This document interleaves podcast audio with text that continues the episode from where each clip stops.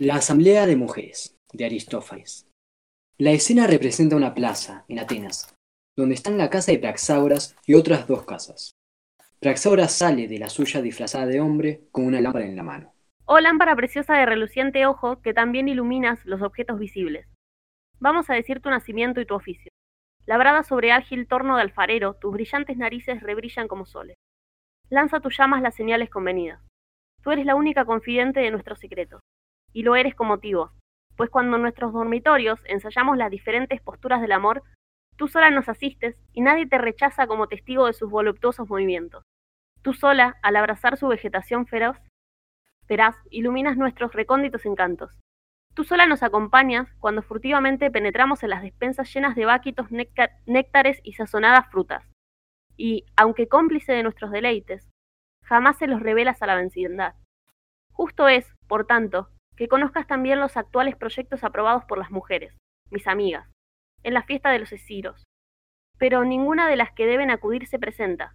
Ya empieza a clarear el día y de momento a otro dará principio a la asamblea. Es necesario apoderarnos de nuestros puestos, que como ya recordaréis, dijo el otro día Firomaco, deben ser los otros, y una vez sentadas, mantenernos ocultas. ¿Qué les ocurrirá? Quizá no habrán podido ponerse las barbas postizas, como quedó acordado? ¿Le será difícil apoderarse de los trajes de sus maridos? Ah, allí veo una luz que se aproxima. Voy a retirarme un poco, no sé un hombre. Es hora de ponerse en marcha. Cuando salíamos de casa, el heraldo ha cantado por segunda vez. Y yo me he pasado toda la noche en vela esperándoos. Paro, un momento. Voy a llamar a esta vecina arañando suavemente su puerta, porque es preciso que su marido no note nada. ¡Yeah! ¡Ha oído! al ponerme los zapatos, el ruido de tus dedos, pues no estaba dormida. Mi marido, querida, es un marinero de Salamina. Me ha estado atacando toda la noche bajo las sábanas. Hasta ahora no he podido cogerle este manto que ves. Ah, había Clinareta y Sostrata, que vienen con su vecina Fileneta. Daos prisa. Glice ha jurado que la que llegue la última pagará en castigo tres congios de vino y un kénice de garbanzo. esa es Melistica, la mujer de mi sitio? ¿O viene corriendo con los zapatos de su marido? Creo que es la única que habría podido separarse sin dificultad de su marido. Mirad, mirad, Genistrata, la mujer del taberno, tabernero, con su lámpara en la mano, acompañada de las mujeres de Filodoreto y Querétades. También veo a otras muchas flor y nata de la ciudad, que se dirigen hacia nosotras. A mí, querida mía, me ha costado un trabajo improbo poder escaparme sin que me vieran. Mi marido ha estado tosiendo toda la noche por haber cenado demasiadas sardinas. Bien sentados, y puestos que ya estamos reunidas, decidme si habéis cumplido todo lo que acordamos en la fiesta de los Esciros. Yo sí, lo que hice, como convenido, fue ponerme los sobacos más hirsutos que un matorral Después, cuando mi marido se iba al, ágora, me, untaba con aceite los de pies y cabeza y me tostaba el sol durante todo el día. Yo también he suprimido el uso de la navaja para estar completamente velluda y no parecer en nada una mujer. ¿Traéis las barbas con que dijimos que nos presentaríamos en la asamblea? Sí, porécate, yo traigo esta, que es muy hermosa. Yo con esta más bella que la de Picretas. ¿Y vosotras qué decís? Dicen que sí, con, con la cabeza. También veo. Perdón. También veo que sabéis previsto de lo demás. Pues traéis calzado la de demonio. La, la demonio.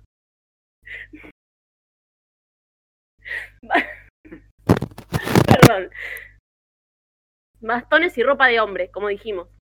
Yo traigo el bastón de Semia, a quien se lo he quitado mientras dormía. Es uno de aquellos bastones sobre los que se apoya para expulsar sus flatos. Sí, por Zeus Salvador. Si ese hombre se pusiera la piel de Argos, sería el único para administrar la cosa pública. Ea, mientras todavía... Mientras todavía quedan estrellas en el cielo, dispongamos lo que debemos hacer. Pues la asamblea, para que venimos dispuestas, empezará con Aurora. Zeus, debes tomar asiento al pie de la tribuna, frente a los Danas, Pritanaos. me he traído esta lana para cortarla durante la asamblea. ¿Durante la asamblea? ¿Pero qué dices, desgraciada? Sí, por Artemis, sí. ¿Dejaré de oír porque está car- cardando? Tengo a mis hijitos desnudos. Pero, ¿estáis oyendo esto? Ponerse a cardar cuando es preciso no dejar ver a los asistentes ninguna parte de nuestro cuerpo. Estaría bonito que en medio de la multitud una de nosotras se lanzase a la tribuna, se alzase los vestidos y dejase ver su formicio. Por el contrario, si envueltas en nuestros mantos ocupamos los primeros puestos, nadie nos reconocerá. Y si además sacamos fuera del embozo nuestras soberbias barbas y las dejamos extenderse sobre el pecho, ¿quién sería capaz de no tomarnos por hombres? Aguirrio, gracias a la barba de Prónomo, engañó a todo el mundo. Antes era mujer y ahora, como sabéis, ocupa el primer puesto en la ciudad. Por tanto, yo os conjuro que por el día que van a ser, que acometamos esta audaz y grande empresa para ver si logramos tomar en nuestras manos el gobierno de la ciudad. Porque lo que es ahora ni a remo ni a vela se mueve la nave del Estado. ¿Cómo una asamblea de mujeres con sentimientos femeninos podrá arrancar a la masa? Nada más fácil. Es cosa corriente que los jóvenes más disolutos sean en general los de más fácil palabra, y por fortuna esta condición no nos falta a nosotras. No sé, no sé, mala cosa es la, ex- es la inexperiencia. Por eso mismo nos hemos reunido aquí, para preparar nuestros discursos. Vamos, poneos prontos las barbas, tú y todas las que se han ejercitado en el arte de hablar. Pero, querida, ¿qué mujer necesita ejercitarse para eso? ¡Ea! Ponte la barba, conviértete cuanto antes en hombre.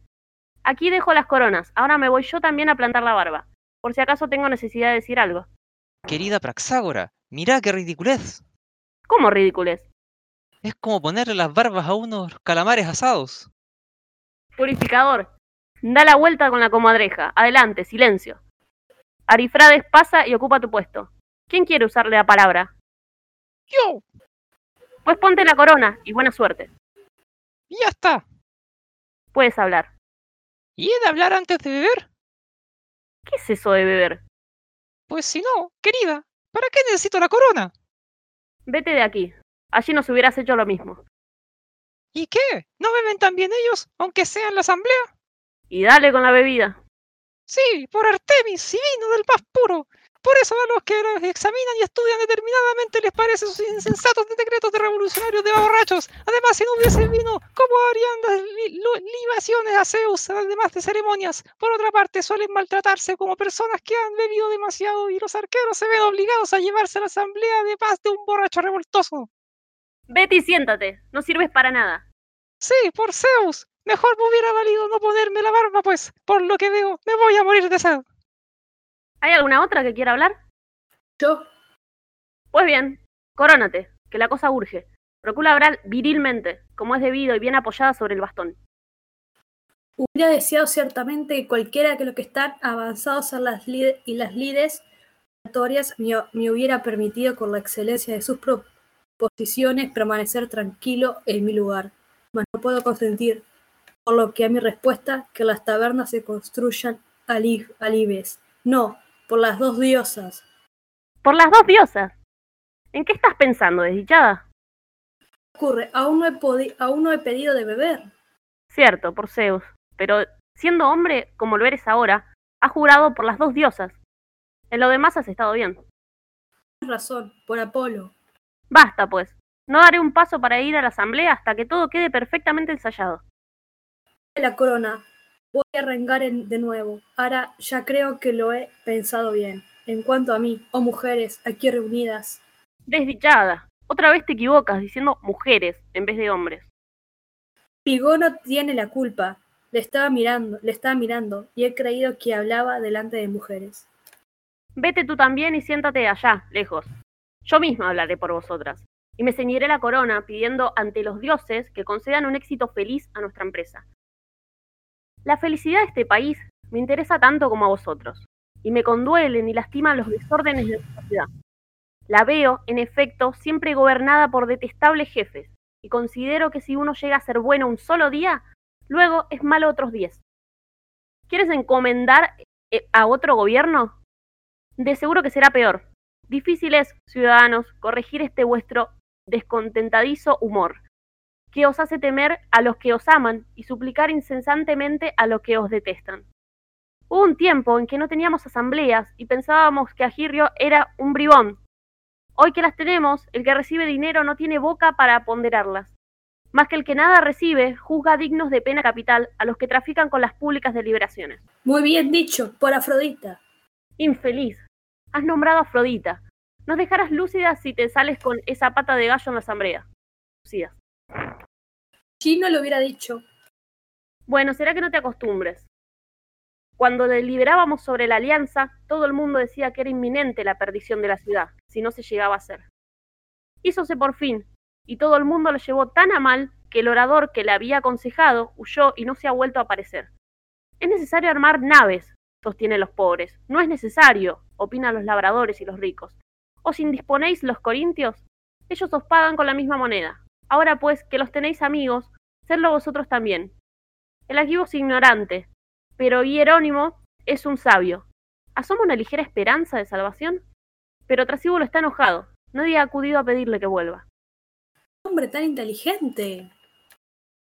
Tú, oh pueblo, eres la casa de todos estos males, pues te haces pagar un sueldo de los fondos del Estado, con lo cual cada uno mira solo a su particular provecho y la cosa pública anda cojeando como décimo. Pero si me atendéis, aún podéis salvaros. Mi opinión es que debe entregarse a las mujeres el gobierno de la ciudad, ya que son intendentes y administradoras de nuestras casas. Bien, bien. Por Zeus, sigue, sigue hablando. Yo os demostraré que las mujeres son infinitamente más sensatas que nosotros. En primer lugar, todas, según la antigua costumbre, lavan la lana en agua caliente y jamás se las ve intentar temerarias novedades. Si la ciudad de Atenas imitase esa conducta y se dejase de innovaciones peligrosas, ¿no tendría asegurada su salvación? Se sientan para freír las viandas como antes, llevan la carga en la cabeza como antes, celebran las tesmoforias como antes, amasan las tortas como antes, hacen rabiar a sus maridos como antes, ocultan en casa a los galanes como antes, sisan como antes, les gusta el vino puro como antes, y se complacen en el amor como antes. Y al entregarles, oh ciudadanos, las riendas, las riendas del gobierno, no nos cansaremos en inútiles disputas ni les preguntaremos lo que vayan a hacer. Dejémosla en plena libertad de acción, considerando solamente que, como madres que son, pondrán todo su empeño en economizar soldados.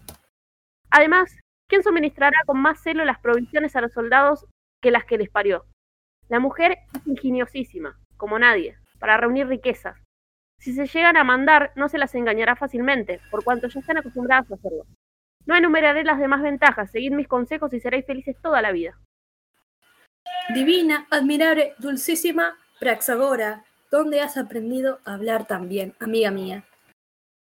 Durante las proscripciones. Viví con mi esposo en el NIC y a fuerza de oír los oradores acabé por instruirme. No me extraña que seas tan hábil y elocuente. Tú serás nuestro jefe. Procura poner en práctica tus proyectos, pero si Céfalo se lanza sobre ti para injurarte, ¿cómo lo replicarás en la asamblea? Le diré que delira, Eso lo sabe todo el mundo. Que es un atravilario, Él eso lo sabe. que es tan buen político como mal alfarero. Si te insulta el leñador de Neoclides, A ese le diré que vaya a mirar por el trasero de un perro. si, si te tumban de espaldas, También les tumbaré yo. En ese ejercicio pocos me ganan. es una cosa que no hemos pensado. Y si te llevan los arqueros, ¿qué harás? Me defenderé poniéndome así, en jarras, y no dejaré que me cojan por el talle. Te sujetan, nosotros le- les obligaremos a que te suelten. Todo está perfectamente dispuesto. Pero lo que no hemos reflexionado e- es, cómo podremos acordarnos de levantar las manos en la junta, puesto que solo estamos acostumbrados a levantar las piernas. Eso es lo difícil, y sin embargo, no hay más remedio que alzar las manos, descubriendo el brazo hasta el hombro. Vamos, levantad las túnicas y poneos pronto los zapatos lacedemonios, como habéis visto que lo hacen vuestros maridos cuando salen para dirigirse a la asamblea. En cuanto os hayáis calzado perfectamente, sujetaos las barbas, después de atadas estas con todo esmero, envolveos en los mantos sustraídos de vuestros esposos, y marchad, apoyándose en los bastores, entonando alguna vieja canción a imitación de los campesinos. Bien dicho, pero cojámosles la delantera, pues creo que otras mujeres vendrán al Phoenix, directamente del campo. Apresuraos, ya sabéis que los que no están en el NIPS desde el amanecer se van sin recibir nada. Llegó el momento de partir, hombres. Palabra esta que no debe caérsenos nunca de la boca por temor a un descuido, porque, en verdad, no lo pasaríamos muy bien. si se nos sorprendiera fraguando este golpe de audacia en las tinieblas. A la asamblea, oh hombres, el testotata ha dicho que todo el que ha, primero ahora, antes de disiparse las tinieblas de la noche, no se haya presentado cubierto de polvo, con tanto su de ajos, mirando severamente, se queda sin el tribolo. Timides, en sí mito, draces, apresuraos, y procurad no olvidar nada de lo que os preciso hacer. Cuando hayamos recibido nuestro salario, sentémonos juntos para votar decretos favorables a nuestros amigos. ¿Qué digo? Quería decir nuestros amigos. Juremos expulsar a los que vengan a la ciudad. Antes, cuando solo recibían un óvalo por asistir a la asamblea, se estaban de sobremesa charlando con sus cuidados, pero ahora la concurrencia es extraordinaria. En el arconte del siguiente Mirinidos, nadie se hubiera atrevido a, contra, a cobrar sueldo por su intervención en los negocios públicos. Mira que todo el mundo acudía trayendo su botita de vino con sus con un pedazo de pan, dos cebollas y tres o cuatro aceitunas. Hoy, que cuando se hace algo por el Estado, enseguida se reclama el tribolo, como cualquier obrero albañil. ¿Qué es esto? ¿A dónde se ha marchado mi mujer? Está amaneciendo y no aparece por ninguna parte. Largo rato hace que, atormentado por una perentoria necesidad, ando a oscuras buscando mi manto y mis zapatos sin lograr encontrarlos. Y como los que aquí aprieta, señalando Llamo impaciente, impacientemente a la puerta. Me he visto obligado a coger este chal de mi mujer y calzarme los borceguíes pérsicos. ¿Dónde encontraré un lugar libre donde pueda aliviar el cuerpo? ¿Eh? De, de noche todos los sitios son buenos y nadie me verá. ¡Pobre de mí! ¡Qué desgracia haberme cansado tan casado viejo! Merezco que me mueran a golpes. De seguro que mi mujer no habrá salido para nada bueno. Pero sea lo que sea, desahoguémonos.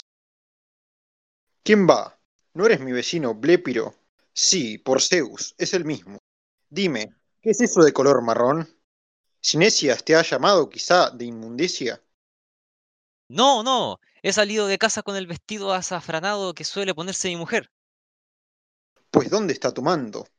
No lo sé, no lo sé, lo he estado buscando mucho tiempo sobre la cama y no he podido encontrarlo. ¿Y por qué no le has dicho a tu mujer que lo buscase? ¿Por qué no está en casa? Se ha ocurrido, yo, yo no sé cómo, y, y, temo no, no me esté jugando alguna mala partida. Por Poseidón. Entonces, ¿te ocurre lo mismo que a mí? También mi mujer ha desaparecido, llevándoseme el manto que suelo ponerme. Y no es eso lo peor, sino que también me ha cogido los zapatos, pues no he podido encontrarlos en ninguna parte. Ni yo mi calzado la sé demonio, por Dionisios, y como apremiaba la necesidad, me he puesto a toda prisa a sus contornos y no, fuera a ensuciar la colcha, que está recién lavada. ¿Qué puede haber sucedido? ¿Le habrá convidado a comer a alguna de sus amigas? Eso creo yo, porque ella no es perversa, que yo sepa. Pero, ¿estás haciendo cordilla? Ya es hora de ir a la asamblea, aunque lo peor es que he de encontrar un manto, pues no tengo más que el que he perdido. Y yo también. En cuanto acabe, una maldita pera silvestre me obstruye la salida. Será la misma que se le atravesó a Trasíbulo, cuando aquello de los lacedemonios. Por Dionisios, que no hay quien la arranque. ¿Qué haré? ¿Por qué no es solo el mal presente a la que me aflige, sino al pensar por dónde habrá de salir lo que coma? Este maldito acraducio ha cerrado la puerta a cal y canto. ¿Quién me atraerá un médico? ¿Y cuál? ¿Cuál es la, es el más entendido en esta especialidad. Quizás a Minón, pero no querrá venir. Buscadme a Antístenes a toda costa. A juzgar por sus suspiros, debe ser práctico en esto de estreñimientos. Santa patrona de los partos, no me dejes morir de esta obstrucción para que los cómicos se burlen después de mí. ¡Eh, tú! ¿Qué haces? Tus necesidades, por lo que veo. Ya no. Terminé. Por Zeus y me levanto. ¿Cómo te has puesto el vestido de tu mujer? Lo cogí sin darme cuenta, en la oscuridad. ¿Y tú? ¿De dónde vienes? De la asamblea. ¿Pues qué? ¿Se ha concluido? Ya lo creo, casi al amanecer. Por Zeus, que me he reído a gusto viendo la pintura roja extendida con profusión por todo el recinto. Habrás recibido el trióbolo. Ojalá. Pero llegué tarde y eso es lo que siento. Volverme a casa con el zurrón vacío. ¿Cómo ha sido eso? Ha habido en el Knicks una concurrencia de hombres como no hay memoria. Al verles, les tomamos a todos los por zapateros, pues solo se veían rostros blancos en aquella muchedumbre que llenaba la asamblea. Por eso no he cobrado el trióbolo, y como yo, otros muchos. De suerte que yo tampoco lo cobraría, aunque fuera. No, por cierto, aunque hubiese sido al segundo canto del gallo. ¡Infeliz de mí!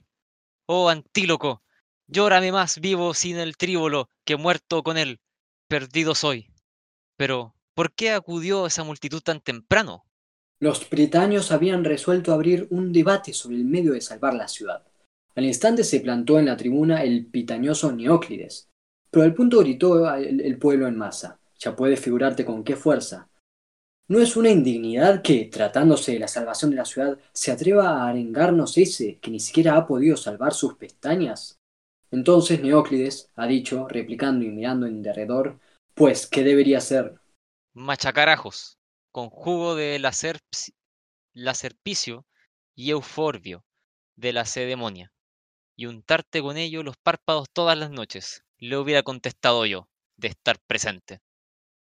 Después de Neóclides, el pobre Ebeón se ha presentado desnudo, según creían los más, aunque él aseguraba que llevaba manto y ha pronunciado un discurso lleno de espíritu popular.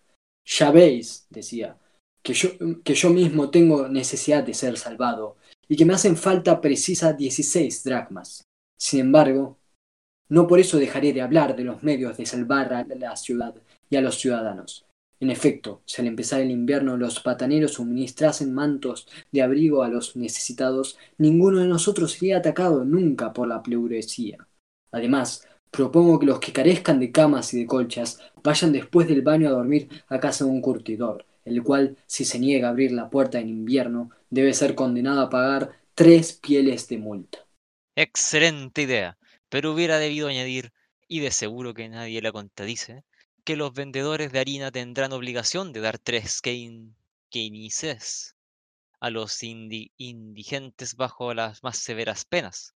Así, al menos, Nausícides podría ser útil al pueblo. Luego ha subido a la, a la tribuna un hermoso joven, muy blanco y pareció a Nicias, y ha empezado por decir que convenía entregar a las mujeres el gobierno de la ciudad. Entonces la muchedumbre de zapateros empezó a alborotarse y a gritar que tenía razón, pero la gente del campo se opuso vivamente. Y le sobran motivos, por Zeus. Pero eran los menos, en tanto el orador continuaba vociferando a más y mejor, haciendo mil elogios de las mujeres y diciendo pestes de ti. Pues, ¿qué dijo? Ante todo que eres un bribón. ¿Y tú? No me preguntes todavía. Además, un ladrón. ¿Yo solo? Sí, por cierto, un psico y un psicofante. ¿Yo solo? Tú y también, por Zeus, todos esos. ¿Y quién dice lo contrario? Las mujeres, proseguía, están llenas de discreción y dotadas de especial aptitud para atesorar. Las mujeres no divulgan jamás los secretos de las tesmoforias, al paso que tú y yo, añadía, revelamos siempre lo que tratamos en nuestras deliberaciones. Y no mentía, por Hermes. Las mujeres, continuaba, se prestan unas a otras vestidos, alhajas, plata, vasos, a solas, sin testigos, y se lo devuelven todo religiosamente, sin engañarse nunca, lo cual no hacemos la mayor parte de los hombres. Por Poseidón. Es cierto, aunque haya habido testigos. Las mujeres jamás delatan ni persiguen a nadie en justicia y conspiran contra el gobierno democrático. En fin, concluyó concediéndoles todas las buenas prendas imaginables. ¿Y qué se resolvió por último? Encomendarles la dirección del Estado. Es la única novedad que no se había ensayado en Atenas. ¿E -e -e ¿Eso se decretó? Sí, por cierto. De modo que quedan a cargo de las mujeres todas las cosas que estaban antes a nuestro cargo. Eso es. Y en vez de ir yo, será mi mujer la que vaya al tribunal. Y tu mujer, y no tú, será la que en adelante alimenta a los hijos. Y no tendré que bostezar desde el amanecer. No, por cierto, todo es ya cosa de las mujeres. Tú te quedarás en casa con entera comodidad. Solo una cosa es de temer para las personas de nuestra edad, y es que en cuanto se apoderen de las riendas del gobierno, no nos obliguen por la violencia. ¿A qué? A fornicarlas. ¿Y si no podemos?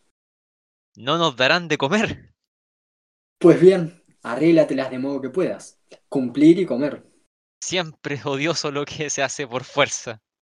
Pero cuando el bien del Estado lo exige, debemos resignarnos. Hay un proverbio antiguo que dice, todas las decisiones descabelladas e insensatas que tomamos son las que suelen dar mejores resultados para nosotros. Ojalá sea ahora sí. Oh, Augusta, Palas y demás diosas. Pero yo me voy. Pásalo bien. Igualmente, Cremes. Marcha, en marcha adelante. ¿No sigue algún hombre? Vuélvete y mira. Ten mucho cuidado, porque hay una multitud de redomados bribones que espían por detrás nuestro talento. El andar el mayor ruido posible. Serás para todas la mayor vergüenza al ser sorprendidas por los hombres. Y muévete bien, mira a todas partes, a la derecha, a la izquierda. No fracase nuestra empresa. Apretamos el paso. Ya estamos cerca del lugar donde partimos para la asamblea. Para la asamblea. Recibe la casa de nuestra estratega, la atrevida autora del decreto aprobado por los ciudadanos. Por los ciudadanos. Vamos, no hay que retrasarse y dar tiempo a que alguien nos sorprenda con barbas postizas y nos denuncie. Retirémonos a las sombras, a esa pared, mirando con precaución. Cambiémonos de traje y vestímonos como, y como de ordinario. No hay que tardar, mirad, ya viene de la asamblea nuestra estratega. Apresuraos todas, es ridículo tener aún puestos estas barbas, mucho más cuando aquellas compañeras vuelven con su habitual vestido. Oh, mujeres, todos nuestros proyectos se han visto coronados por el éxito más favorable. Antes de que ningún hombre os vea, arrojad los mantos, quitaos ese calzado, desatad las correas lacedemonias y dejad los bastones. Encárgate tú del tocado de esas mujeres. Yo voy a entrar con precaución en la casa antes de que me vea mi marido, y a poner el manto y las demás prendas en el sitio donde las cogí. Están cumplidas todas tus, todas tus instrucciones. Dime ahora lo que debemos hacer para demostrarte nuestra transmisión, pues nunca he visto mujer más competente que tú. Quedaos para que me aconsejéis sobre el ejercicio de la autoridad de la que acabo de ser investida. Allá en medio del tumulto y las dificultades, ya me habéis dado la prueba de vuestra gran virilidad. ¡Eh! Praxágora, ¿de dónde vienes? ¿Te importa mucho, querido? ¿Que si me importa? ¡Vaya pregunta! Supongo que no dirás que vengo de la casa de un amante. No de uno solo, quizá. Pues puedes averiguarlo si lo deseas. ¿Cómo? Comprueba si mi cabeza huele a perfume. ¿Es que los perfumes son indispensables para hacer el amor? Para mí sí. ¿A dónde has ido tan temprano y tan calladita, llevándote mi manto? Me ha enviado a llamar una compañera y amiga con dolores de parto. ¿Y no podías habérmelo dicho antes de marcharte? Pero hombre, ¿cómo dejarla sin asistencia en un trance tan urgente? Bastaba una palabra. Aquí hay gato encerrado. No, por las diosas. Fui como estaba, porque me decía que acudiera a toda prisa. ¿Y por qué no llevaste tus vestidos? Por el contrario, te apoderas de los míos. Me echas encima la túnica y te largas, dejándome como un cadáver, salvo que no me, no me has puesto coronas ni una lamparilla a mi lado. Hacía frío, y como soy débil y delicada, cogí tu manto para llevar más abrigo. Además, marido mío, te dejé bien calentito bajo las colchas. ¿Y para qué te llevaste los zapatos, las demonios y mi bastón? Para defender el manto, cambié mis zapatos por los tuyos y me fui como si fueras tú mismo, pisando fuerte y golpeando las piedras con el bastón. Sabes que te has perdido un sextario de trigo que me hubieran dado en la asamblea. No te apures, ha tenido un niño. ¿Quién? ¿La asamblea? No, por Zeus, la mujer que me ha llamado. Pero, ¿de veras que se ha celebrado la asamblea? Sí, por Zeus. ¿No recuerdas que te lo dije ayer? Sí, ahora lo recuerdo. ¿Y no sabes lo que se ha decidido en ella? No, Pues hija, en adelante ya puedes quedarte ahí sentada mascando calamares. Dicen que os han confiado el poder a las mujeres. ¿para qué? ¿Para hilar? No por Zeus, sino para gobernar ¿Para gobernar qué? todos los asuntos de la ciudad sin excepción. Por Afrodita. ¿Y qué dichosa va a ser la ciudad de ahora en adelante? ¿Por qué? Por mil razones. No se te permitirá a los desvergonzados que la deshonren, levantando falsos testimonios ni acumulando infames delaciones. No vayáis a hacer semejante cosa en nombre de los dioses. No vayáis a cortaros los víveres. Seas tonto, deja hablar a tu mujer. A nadie le estará ya permitido robar, ni envidiar a los vecinos, ni ir desnudo, ni ser pobre, ni injuriar, ni tomar prendas a los deudores. Sí, por Poseidón, grandes cosas, en verdad, con tal de que sean ciertas. Yo os digo que las realizaré. Tú me serás testigo. Y él no tendrá nada que objetar. Es la ocasión de poner en juego los recursos de tu ingenio, de probar tu amor al pueblo y lo que debes hacer en favor de tus amigos. Ahora es la ocasión de desplegar en provecho toda esa habilidad e inteligencia que colma de infinitos. Grita prosperidad la vida de un pueblo oculto, demostrando su inagotable poder. Ahora es, si la ocasión, porque esta ciudad necesita de un plan seriamente combinado. Pero cuidemos de hacer cosas hechas ni dichas, porque nuestros hombres aborrecen lo que están acostumbrados a ver. No tardes. Pero pon, pon enseguida manos a la obra. La diligencia es lo que mejor conquista el valor del pueblo. Confío en la bondad de mis consejos, pero mucho me temo que los espectadores no quieran aceptar mis novedades y se aferren a las antiguas y habituales prácticas. Eso es lo que me inquieta. No temas por tus innovaciones. Al contrario, al aperecerlas y aceptarlas es nuestro flaco, así como el despreciar lo antiguo. Pues bien, que nadie me contradiga, le interrumpa, antes de conocer mi sistema y de haberme oído. Quiero que todos los bienes sean comunes, y que todos tengan igual parte en ellos, y vivan de los mismos. Que no sea este rico y aquel pobre, que no cultive uno un inmenso campo y el otro no tenga dónde sepultar su cadáver. Que no haya quien lleve cien esclavos y quien carezca de un solo servicio. En una palabra, establezca una vida común e igual para todos. ¿Cómo podrá ser común a todos? Comiendo tu estiércol antes que yo. ¿También será común el estiércol? No, por Zeus. Pero me has interrumpido. Iba a decir que haré primero comunes los campos, el dinero y las demás propiedades. Y después, con todo este acervo de bienes, os alimentaremos, administrándolos económica y cuidadosamente. ¿Y el que no posea tierras, sino dinero, dáricos y otras riquezas que no están a la vista? Las aportará al acervo común. De lo contrario, será reo de perjuicio, de perjurio. Es decir, por lo mismo como las ganó. Pero no le servirán absolutamente de nada. ¿Por qué? porque nadie hará nada impelido por la pobreza. Todo será de todos. Panes, pescados, pasteles, túnicas, vinos, coronas, garbanzos. ¿Qué provecho se obtendría de no poder ponerlo todo en común? Dinos tu opinión sobre esto. Los que disfrutan de todas esas cosas no son, hoy, los que más roban. Hasta ahora sí, amigo mío. Pero cuando todo sea común, ¿qué provecho podría haber en no traer su parte? Si alguno ve a una linda muchacha y desea gozar de sus encantos, con los bienes reservados podría hacerle un obsequio y de este modo obtener su amor, sin dejar de percibir su parte de los bienes comunes. Es que lo podrá obtener gratis, pues yo haré que las mujeres sean también comunes, de suerte que puedan acostarse con hombres y hacer hijos con cualquiera. Pero ¿cómo podrá ser así si todos se dirigirán a, a la más bonita y tratarán de poseerla? Las más feas e imperfectas estarán junto con las más lindas y todo el que solicite a una de estas deberá antes consumir un turno con las primeras. Pero ¿no ves que, conforme a tu sistema, los ya machuchos flojearemos cuando lleguemos a las hermosas? No les dará ningún cuidado. ¿De qué? Tranquilízate, no les importará gran cosa. ¿El qué te digo? Acostarse o no acostarse con viejos como tú. Veo que, en cuanto a vosotras, habéis tomado todas las precauciones para que ninguna carezca de galán, pero ¿y los hombres? ¿Qué haremos? ¿Por qué has de suponer que las mujeres rechazarán a los feos y se entregarán a los hermosos? Los feos acecharán a los hermosos al salir de los banquetes en los lugares públicos, y tampoco se permitirá que las mujeres cohabiten con los buenos mozos sin haber cedido antes a las instancias de los deformes y los chiquitejos. De suerte que la nariz de Lisícrates, el chato, podrá competir ahora con los más gallardos mancebos. Sí, por Apolo. Esta decisión es eminentemente democrática. Qué mortificación para esos vanitontos que se llevan los dedos cargados de sortijas. Cuando un viejo calzado con gruesos zapatones le diga Amigo mío, deja el paso al más anciano, espera que yo haya concluido, resígnate a ser plato de segunda mesa.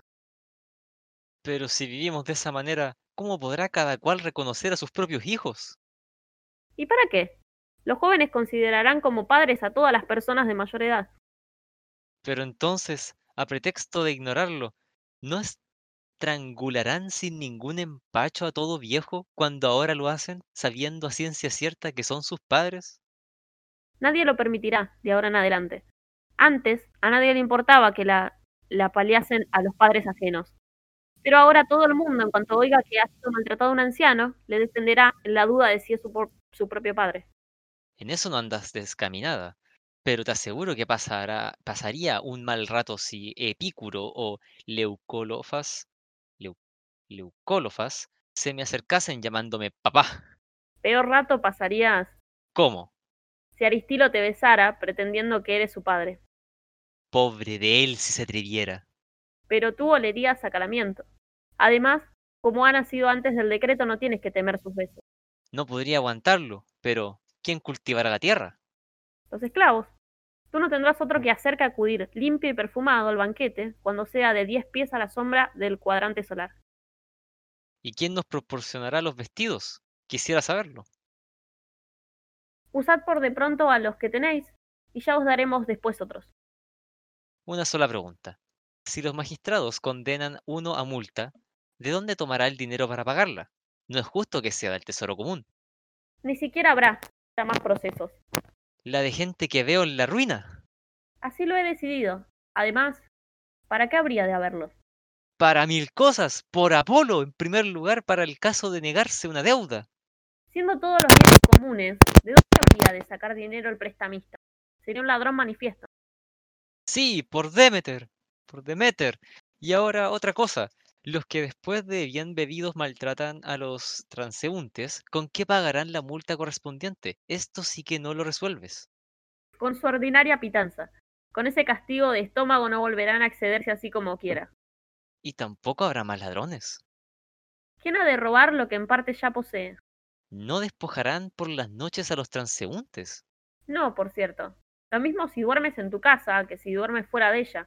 Como sucedía antes, todo el mundo tendrá con qué vivir. Si alguno quiere despojar de sus vestidos a otros, éste se los cederá de buen grado. ¿Qué ha de oponerse? Ya sabe que podrá recibir del fondo común otros mejores. ¿Y los hombres ya no jugarán a los dados? No, ¿qué podían jugarse? ¿Qué género de vida vas a organizar? El mismo para todos.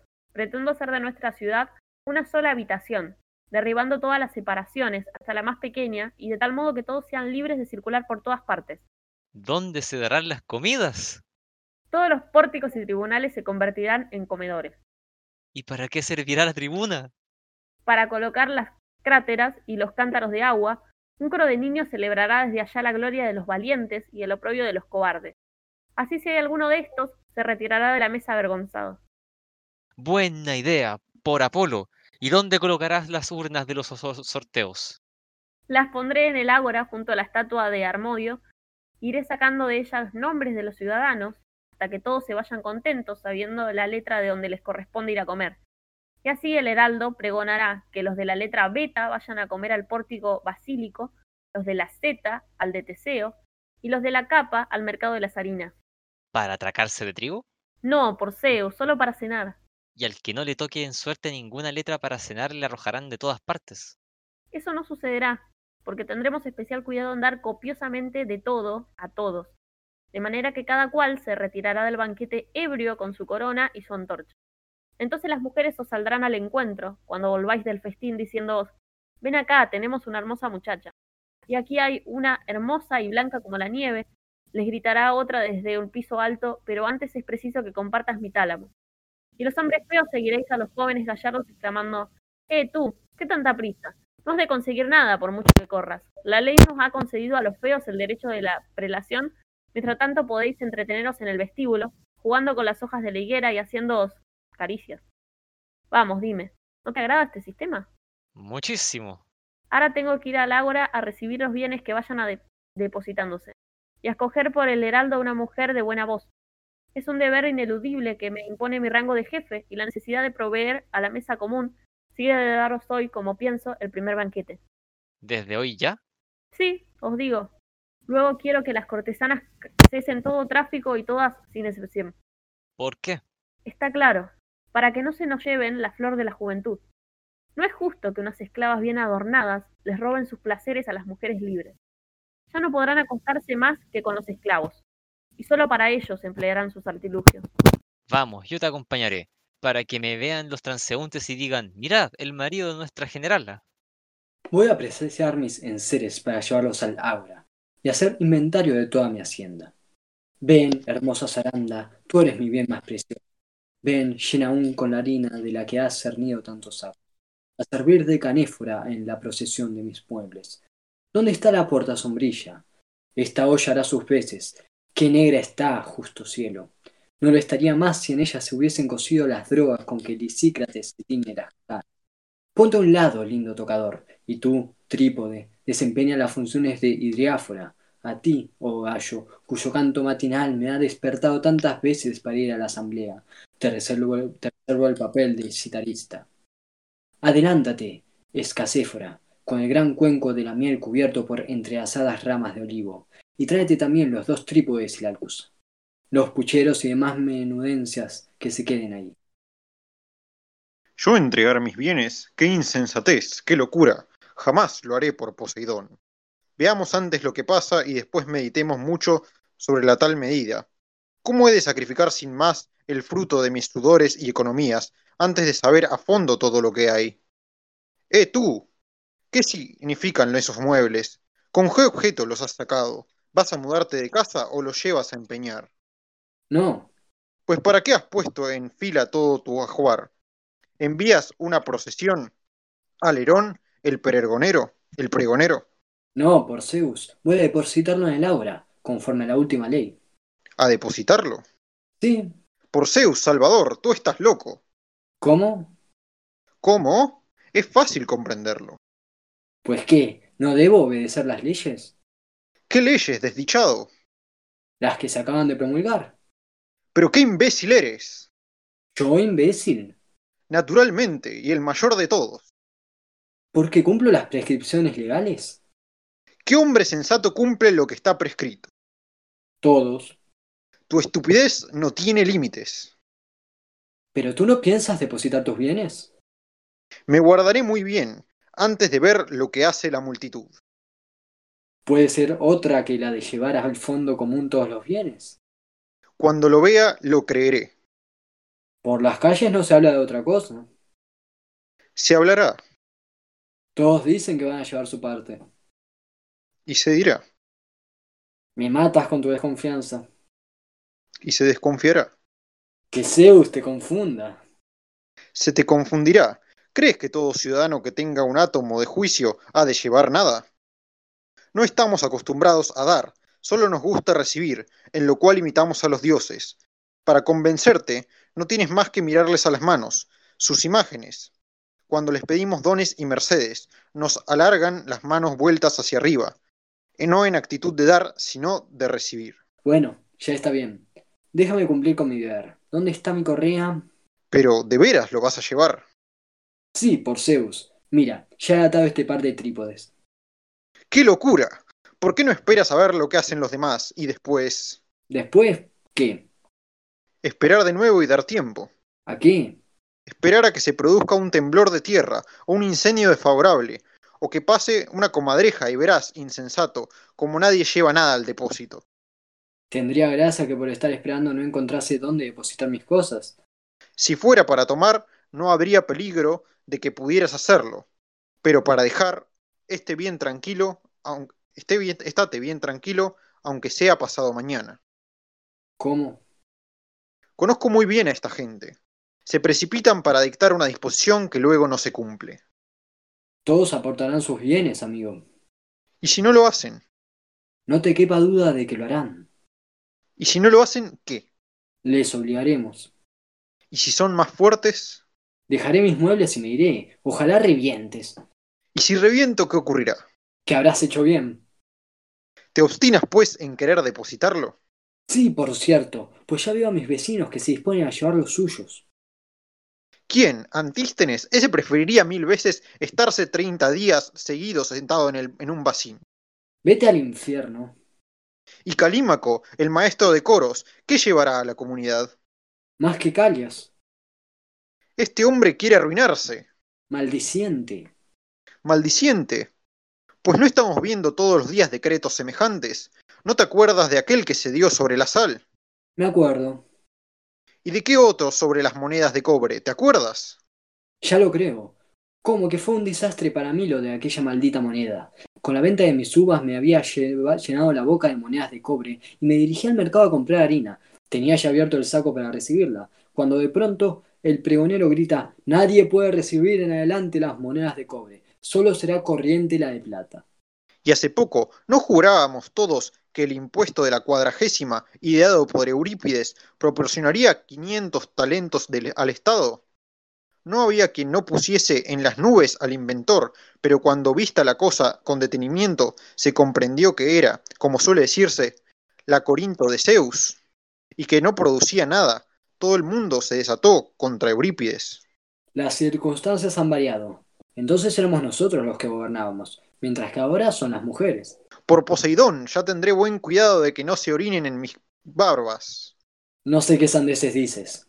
Tú, pequeño, cárgate ese fardo. Danos, sacudid todos, pues empieza a regir la nueva ley. Presentaos a nuestra generala, para que la suerte designe el lugar donde cada uno debe comer. Ya están las mesas dispuestas y cargadas de manjares exquisitos, y los lechos adornados de colchas y tapices. Ya el agua y el vino se mezclan en las cráteras junto a la fila de las mujeres encargadas de los perfumes pescados, se clavan liebres en los asadores, se tejen coronas y se fríen pastelillos. Las jóvenes cuidan de guisar las, bar- las habas que hierven en las ollas y entre ellas Esmeo con su uniforme de caballería les hace la limpieza.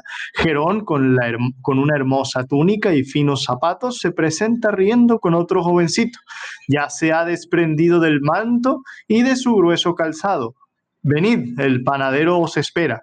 Preparad bien las quijadas. Sí, iré. ¿Por qué me había de quedar aquí cuando la ciudad lo manda? ¿A dónde vas sin haber depositado tus bienes? Al banquete. Si las mujeres tienen un átomo de juicio, no lo consentirán antes de que hagas el depósito. Ya lo haré. ¿Cuándo? Te aseguro que no seré de los últimos. ¿Y mientras tanto vas a comer? Pues ¿qué he de hacer? Todo hombre sensato debe prestar su apoyo al Estado, en medida de sus posibilidades. ¿Y si te prohíben entrar? Bajaré la cabeza y entraré. ¿Y qué harás si te azotan? Las citaré a juicio. ¿Y si se ríen de ti? Me apostaré a la puerta. ¿Y qué harás? Arrabetaré las provisiones a los que las traen. Ven, pues, detrás de mí. Vosotros, Sicón y Parmenón, cargad con mis enseres. Por Zeus, es preciso, sin embargo, hallar un medio de conservar mis bienes y participar de la comida común. Ah, tengo una idea luminosa. Pronto, pronto, a comer. A las ventanas de dos casas próximas asoma una vieja y una joven. ¿Cómo no vendría ningún hombre? Está haciendo hora. Aquí estoy lleno de albayalde, vestida de amarillo, cantando entre dientes, bloqueando y dispuesta a arrojarme a brazos del primer viandante. Oh, musas, descended a mis labios a inspirarme una voluptuosa canción de estilo jonio.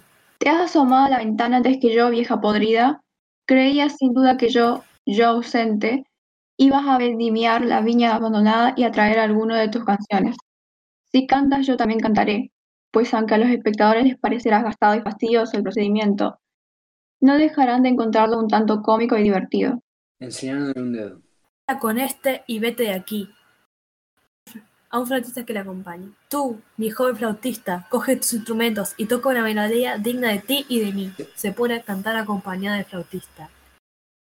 Quiere placer que se vengan conmigo. Las jovencitas carecen de experiencia y es cosa de mujeres maduras. Ninguna como yo. Estad seguros, querrá el amante que se les una, pues volverá hacia, hacia otro. No tengas celos de las jóvenes, porque la voluptuosidad nació y se encuentra entre sus tiernos muslos y florece en sus redondos senos. A ti, oh vejestorio depilado y todo embadurnado, solo la muerte te dirá te quiero. Así, se- así se te obstruya la vaina y se te desmorona el lecho cuando quieras que te ensarten y que sea una sierpe lo que oprimas contra el pecho cuando vayas a besar a tu amante. ¿Qué será de mí? ¡Qué pena! Mi compañero no llega, me dejas aquí sola, mi madre. Se fue por otro lado. ¿A qué decir más? Vamos, abuela, te lo ruego. Puedes llamar a Horta- eh, Hortágoras y que sea una sierpe. Hazlo pronto, pues ya veo que, al estilo de Jonia, te pica. La cuestión, mi pobre amiga, también debe ser hábil en las cosas de, de lesbosos. Pero no podrás arrebatarme mis placeres, ni aventajarse, ni suplantarme jamás. qué me hablas? Si tampoco te importo. ¿Por qué me hablas? ¿Y tú, por qué te asomas de ese modo a la ventana? Más que cantarme a solas una canción en honor a mi amigo Epígenes. Ah, es que además del viejo Jerez tienes otros amigos. Epígenes te lo probará, pues va a venir dentro de poco. Míralo, está ahí. Pero ella no tiene ningún deseo de ti, calamidad. Por Zeus, pequeña peste. Que nos lo pruebe él mismo. Yo me retiro de la ventana. También, para que veas que no me engaño. Oh, si pudieras estrechar entre mis brazos a la joven que, sin tener que sufrir ante las caricias de la vieja. Esto es intolerable para un, hom- un hombre libre. Zeus, la sufrirás mal que te pese. No son cosas del tiempo, de Carixena. Y ahora, la ley a cumplirse porque vivimos en régimen democrático. Me retiro para observar sus movimientos. Haced, oh dioses, que encuentre sola aquella linda muchacha por la que vengo aquí después de bien bebido y que deseo desde hace mucho tiempo. He engañado, Engañado a la mal... eso yo. Siento. He engañado a la maldita vieja. Se retiró, se retiró creyendo que yo me iba a estar en casa. Pero ahí está el joven. Es el mismo, el mismo de quien hablamos. Ven aquí, amor mío, ven a pasar la noche entre mis brazos. Los bucles de tus cabellos me tienen loca de amor. Una pasión frenética ar- arde en mi pecho y me consume. Oye mis súplicas, oh Eros, y haz que venga a compartir mi tálamo. Aquí, oh, aquí. Baja a abrir la puerta si no quieres verme morir en su dintel. Oh, amada mía, quiero embriagarme con tus caricias. Oh, Cipris, ¿por qué me inspiras este frenético deseo mis súplicas, Eros, y haz que venga a compartir mi tálamo? Qué impotente es la palabra para pintar mi pasión. Abre la puerta, dulce amiga. Estréchame entre tus brazos. Pon fin a mi tormento. Ídolo mío, hija de Cipris, abeja de las musas, capullo de las cárites, retrato de la voluptuosidad, abre la puerta, estréchame entre tus brazos, pon fin a mi tormento. ¿Por qué llamas? ¿Es mía quien buscas? ¿Cómo dices? Digo que por qué llamas y si es a mí a quien buscas. Antes morir. Andas pues buscando con esa antorcha. Busco a un hombre llamado Anaflisto. ¿Quién? No es el que tú esperas, sin duda. ¿A quién esperas a ti? Por Afrodita, y hasta venirte conmigo, lo quieras o no.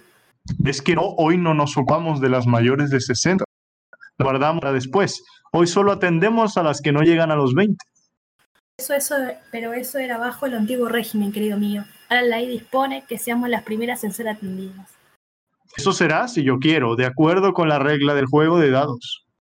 Pero tú no comes con arreglo a la ley del juego de dados. No sé lo que quieres decir. Voy a llamar a esta otra puerta. Después de haber llamado a la mía, Lo que ahora, no, lo que ahora necesito no es una criba. que me amas, solo que estás asombrado de verme afuera. Anda, adelanta la boca. Pero, amiga mía, tengo miedo a tu amante, ¿Cuál? al mejor de los pintores, ¿Quién es? Al que pinta las lámparas mortuorias. Vete, vete, y que no te vea aquí en la puerta. Sí, ya sé lo que tú quieres. También sé yo, por Zeus, lo que quieres tú. Te juro por Afrodita que me favorecerá, que te he de, de soltar. No divagues, viejecita mía. No quieras, pero te llevaré a mi casa. ¿Qué necesidad hay de comprar ganchos para sacar los cubos de los pozos? Con echar a esta vieja se conseguirá el mismo objeto. Fíjate de burlas que me infligen, que me afligen y sígueme. Nada me obliga, a menos que hayas pagado por mí al Estado el impuesto de la quingentésima. Por Afrodita, es preciso que vengas porque yo siento en mi gran placer cuando me acuesto con los jóvenes de tu edad. Pues a mí nada me gresa- de- pues a mí nada me desagrada tanto como el amor de tus iguales. Jamás consentiré. Esto, por Zeus, te obligará. ¿Y qué es eso? Secreto en virtud del cual tienes que entrar en mi casa. Léelo para ver qué puede ser eso. Escucha pues, las mujeres han sido en que cuando un hombre desea a una muchacha no debe tener comercio con ella antes de haber colmado a la vieja. Si se niega y sigue siendo la joven, las mujeres maduras podrán arrastrar impunemente al joven agarrándole del clavo. Ay de mí, voy a convertirme hoy en un nuevo Procusto. Es necesario obedecer nuestras leyes. ¿Y si alguno de mis amigos o conciudadanos viniese a, de- a rescatarme? Un hombre puede disponer de cosa alguna cuyo valor exceda al de una mediam- mediamna. Y no podré librarme jurándote que Excusa que valga. alegaré que soy comerciante. Haré que te arrepientes de haberlo alegado. ¿Qué debo, pues, hacer? Irme aquí hasta mi casa, ¿Es absolutamente indispensable? como si lo ordene el mismo Diomedes. Pues bien, extiende caja de orégano sobre ramas, ciñete de bandas la vez y coloca junto a ti los vasos de perfume y en la puerta el cántaro de agua lustral. ¿No me le comprarás una corona? Sí, por Zeus, y será de Sirios, pues creo que expirarás en cuanto entres en tu casa. ¿A dónde arrastras a ese joven? A mi casa, porque es mío. Es una locura. Es demasiado joven para acostarse contigo. Mejor podría ser su madre que su esposa. Con ese sistema vas a llenar el mundo de Edipos. Vaya sirpe, la envidia te hace hablar así, pero me vengaré de ti. Por Zeus Salvador, qué gran servicio me prestas intentando librarme de esta vieja. Esta noche te daré una prueba grande y gorda de mi gratitud. Eh, tú, ¿dónde te llevas a ese? Según la ley tengo derecho de preferente a acostarme con él. Oh, desventurado de mí, ¿de dónde sales tú ahora, vieja condenada? Esta es una peste aún más terrible que la primera. Ven por aquí. Por todos los dioses, no dejes que esta otra vieja me obligue a seguirla. Pero si no soy yo, es la ley que te obliga. Nada de ley, sino una empusa con todo el cuerpo plagado de úlcera hedionda. Sígueme, corazoncito, y déjate de tonterías. Déjame que vaya a hacer una necesidad a ver si así puedo recobrarme un poco. De lo contrario, el, el miedo me obligará a pintar de marrón el dintel de esa puerta. Ven, nada temas, ya lo harás en casa. Oh, temo hacer mucho más de lo que quiero. Déjame y te daré dos fiadores seguros. No los admito. Aparece en escena una tercera vieja. Eh, tú, ¿a dónde vas con esa mujer? No voy, me llevan. Pero quien quiera que seas, que el cielo te cole de bendiciones por venir a ayunarme en este duro trance. Oh Heracles, oh Panes, oh Coribantes, oh Dioscuros, ese monstruo es infinitamente más horrible. Pero, ¿qué es Zeus poderoso? ¿Es una mona reposada en Albayalde o el espectro de una bruja que vuelve de los infiernos? De burlas y sígueme por aquí. No, por aquí. Puedes estar segura de que no lo soltaré jamás. Ni yo tampoco. Me vais a discortizar, viejas malditas. Es a mí a la que debe seguir por, por disposición de la ley. En absoluto, en absoluto. Como no se presente, otra más, vie otra más fea. Pero si me matáis así, ¿cómo he de poder irme con ninguna? Arréglatelas como puedas, por de- pero de pronto obedéceme. ¿A cuál de vosotras debo ensartar primero para quedar en paz? ¿Sabes? Ven por aquí. Pues que me suelte esta otra. No, aquí. Iré cuando ésta me suelte. Pues yo no te dejaré, de ningún modo, por Zeus. Ni yo. Haríais en verdad muy malas barqueras, ¿Qué? Porque despedazaríais a los pasajeros tirando a un lado y a otro. Cállate y ven aquí. Por Zeus, sino aquí. Habré de conformarme con el decreto de cánonos, pues tengo que partirme en dos a dos gusto. ¿Y cómo manejaré las dos como dos? ¿Y cómo manejaré a las dos como dos remos? Muy fácilmente, en cuanto te hayas comido en puchero de cebollas. Ay de mí, ya me tienen junto a la puerta. Nada conseguirás porque entraré contigo y me echaré encima. No, por los dioses, mejor el mal que dos. Eso no. Sea de ser por, E- por Hécate. Negro infortunio. Permanecer todo el día y toda la noche en brazos de una vieja hedionda y para fin de fiesta caer de nuevo entre los dos de esa rana cuyas mejillas parecen dos alcusas. Hay una, hay desgracia como la mía. Sí, mal. Si no, pues tengo que nadar entre dos, estos dos monstruos. Si algún mal me sucede al navegar sobre estas fétidas letrinas, acordaos de sepultarme bajo el mismo dintel de la puerta, y a la que me sobreviva untadle todo el cuerpo de hirviente pez, huirla hasta el tobillo de fundido plomo sobre mi tumba guisa de lámpara funeraria. Mientras que el coro danza, llega la criada de Praxaura, que sale del festín y viene medio ebrio. Qué felicidad de pueblo, qué felicidad la mía, y sobre todo qué felicidad la de mi señora. Felices todos vosotros, vecinos y conciudadanos, y cuánto estáis a, nuestras puertas, y feliz con ellos yo, simple sirvienta que he llenado mi, mi cabellera de perfumes. Y qué, y qué exquisito Zeus soberano. Pero el perfume de las ánforas llenas de vino de tazos es más, es más exquisito todavía. Este aroma se conserva largo tiempo. Los otros se desvanecen enseguida. Sí, excesos dioses, en per- el perfume de las ánforas es mil y mil veces preferible.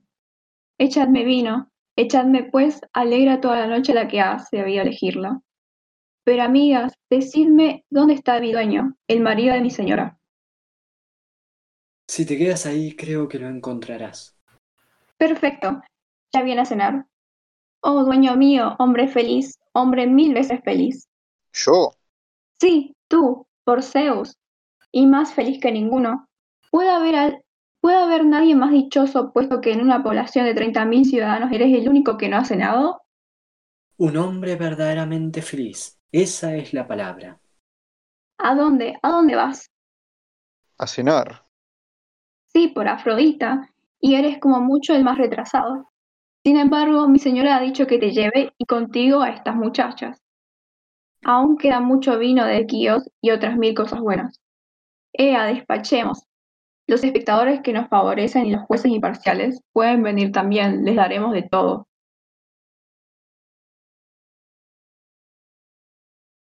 ¿Y por qué no invitas generosamente a todo el mundo sin omitir a nadie? Viejos, jóvenes y niños, ¿qué tendrían cena dispuesta para todos? Si se van a sus casas, yo corro al festín llevando mi antorcha con gracia. ¿Qué esperas tú? ¿Por qué no vienen con esas muchachas? Mientras bajo, bajas con ellas, yo entonaré un canto a propósito para abrir el apetito. Yo quiero a mi vez darle al jurado un pequeño consejo.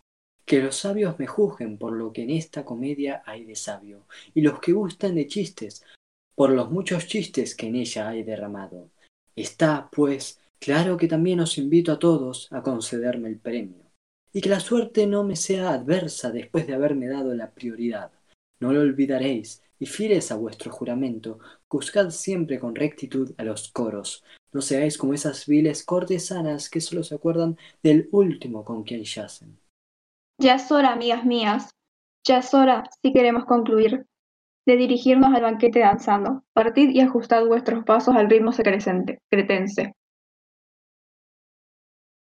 ¿Qué lo estoy haciendo? Machad vosotras, ligera y acompasadamente. Pronto se van a servir ostras, cecina, rayas, lampreas, sesos de salsa picante, selfio, perros empanados en miel, tordos, pirlos, palominos, torcaces, palomas, crestas de gallo asadas, chochas, pichones, liebres cocidas en árrape, sustancia y sustancia de alones.